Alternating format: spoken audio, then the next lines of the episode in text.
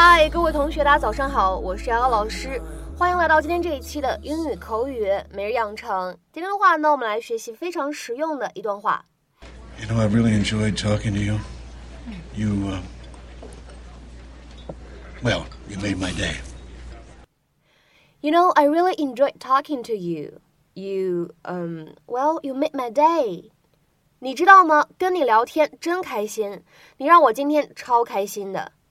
You know, I really enjoyed talking to you. You, um, well, you made my day. You know, I really enjoyed talking to you.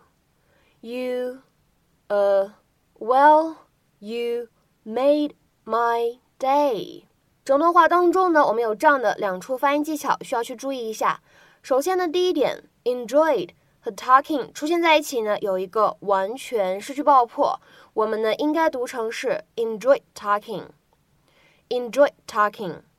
那么再来往后面看，made my 出现在一起呢，有一个不完全失去爆破，我们呢会读成是 made my，made my，made my。So let me get this straight. You play tennis you know wine, and you speak Mandarin.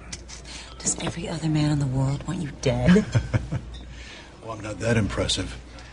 I pulled a gray hair out of my chest this morning. I don't know. I'd watch your back. Mm. You know, I really enjoyed talking to you. You, uh, well, you made my day. I was thinking if you'd like to get together again. Well, Sam, to, to tell you the truth, I'm kind of in a relationship right now. I just wanted to be honest. It's perfectly okay, Tina. By the way, this is on me. Oh, no, you shouldn't. Oh, please. It's my pleasure.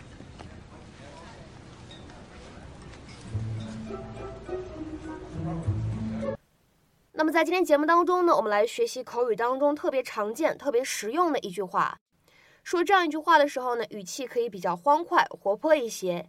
You make my day. You make my day.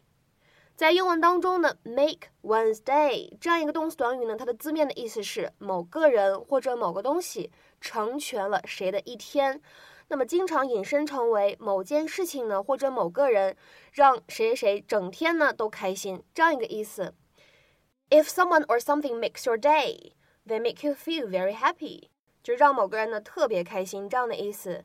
在这里呢，我们结合日常生活当中的场景，跟大家呢稍微举一下例子。比如说呢，第一个场合，今天呢你穿了一件新衣服，你喜欢的人说：“哇，今天这一身真漂亮。”你可能就会开心一整天。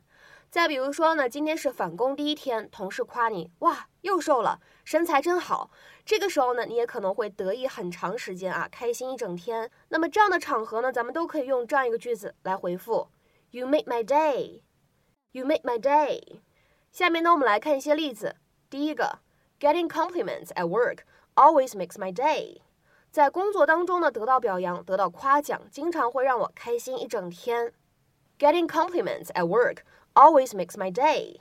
再比如说，看第二个例子，Thanks for sending me those flowers. It really made my day。谢谢您送给我的那些花，真的超开心的。Thanks for sending me those flowers. It really made my day。 再比如说，看最后一个例子，When you have a customer who thanks you, it makes your day。当你呢有顾客对你表达谢意的时候，你会开心好一阵子。When you have a customer who thanks you, it makes your day。那么今天的话呢，请各位同学尝试翻译以下这样一个句子，并留言在文章的留言区。When my neighbors surprised me with homemade chocolate chip cookies, it really made my day. When my neighbors surprised me with homemade chocolate chip cookies, It really made my day。这样一段话应该如何理解和翻译呢？期待各位同学的踊跃发言。我们今天节目呢就先讲到这里，拜拜。